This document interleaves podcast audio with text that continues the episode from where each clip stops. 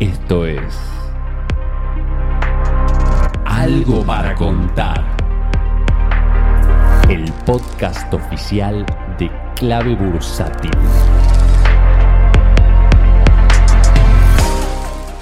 Muy buenas a todos los miembros de la comunidad, soy Matías Batista y voy a estar haciendo el podcast del día de la fecha. Este podcast se va a titular No siempre el que tiene el dinero manda. Históricamente eh, aquí en Argentina se suele utilizar la idea de que quien tiene el dinero a la hora de realizar una transacción es quien tiene la sartén por el mango o quien tiene el mayor poder para resolver esa operación o para imponer las condiciones. Y la verdad es que depende del contexto político y económico, depende de la situación que esté atravesando la economía y depende el momento puntual en el que estemos atravesando. ¿Por qué digo esto? Porque hoy particularmente la economía argentina tiene una situación que pocas veces vimos en los últimos 30 años. Hoy vivimos una situación de inflación galopante,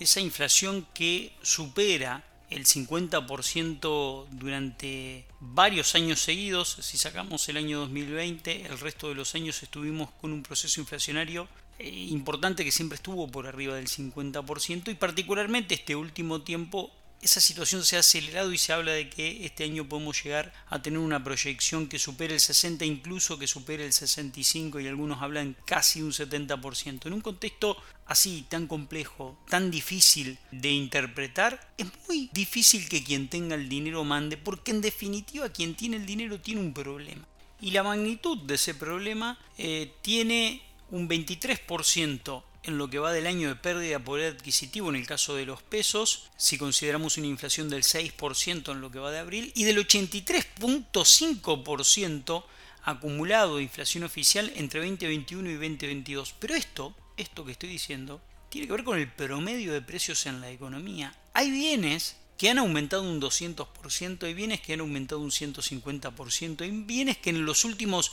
seis meses aumentaron un 100%, y en definitiva cuando uno hace los números bien finos, se da cuenta de que por más que uno pueda utilizar el dinero y colocarlo en algunos instrumentos que ajustan por inflación o que nos dan una rentabilidad un poco superior a la inflación, en definitiva termina comprando más menos bienes de los que compraba hace un año y aquel bien que venía corriendo de atrás está cada vez más lejos. Esta sensación que a mí me da es una sensación que vengo observando por analizar determinados precios puntuales en la economía y tanto en pesos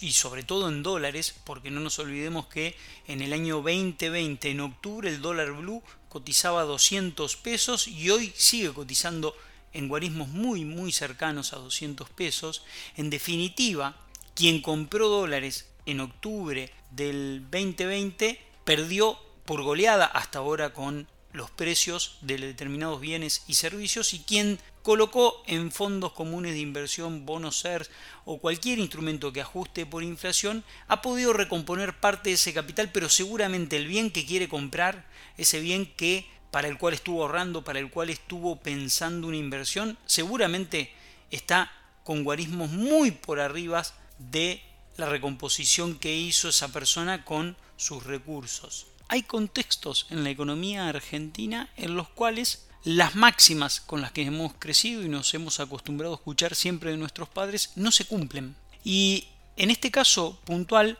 lo que estamos viendo es que en un proceso inflacionario tan acelerado y tan galopante como el que estamos viviendo, con una estrategia de contención de la brecha inflacionaria mediante el trazo cambiario y con un dólar blue que se movió de manera brutal en octubre del 2020 y que quedó allí estacionado, obviamente en este contexto es preferible tener bienes y tener el tiempo necesario para tomar una decisión de venta y en la decisión de eh, venta o compra quien manda es quien tiene el bien porque no tiene un problema. El que tiene el problema es el que tiene los pesos eh, y tiene que realizar esa operación. Obviamente, quizás en el segundo semestre podamos ver un dólar que imprima otra velocidad de devaluación y también podemos ver un dólar blue que empiece a corregir quizás todo lo que durante estos dos años no corrigió. Pero en el mientras tanto, en lo que tiene que ver con operaciones eh, de compra o venta, quien manda decididamente es quien tiene el bien. Quien menos poder de negociación tiene es quien tiene los pesos. Y aquel que tiene los dólares tiene un marco de negociación mucho mayor y mucho más amplio y está en una posición de igualdad quizás que con quien tiene el bien, teniendo en cuenta que las expectativas con respecto al segundo semestre, fruto de que el proceso inflacionario es agresivo y me conviene quedarme con el bien antes que desprendérmelo y no saber bien qué hacer con los pesos. Y un dato que hay que mirar siempre de reojo es qué pasa con el dólar, porque nuestra economía es una economía bimonetaria y todo el tiempo los pesos y los bienes están jugando contra el dólar. Así que bueno, esta fue la columna del día de la fecha, a prestar atención a cada una de las variables y a prestar atención y mucho cuidado al momento en el cual se inviertan los roles. Les dejo un gran abrazo.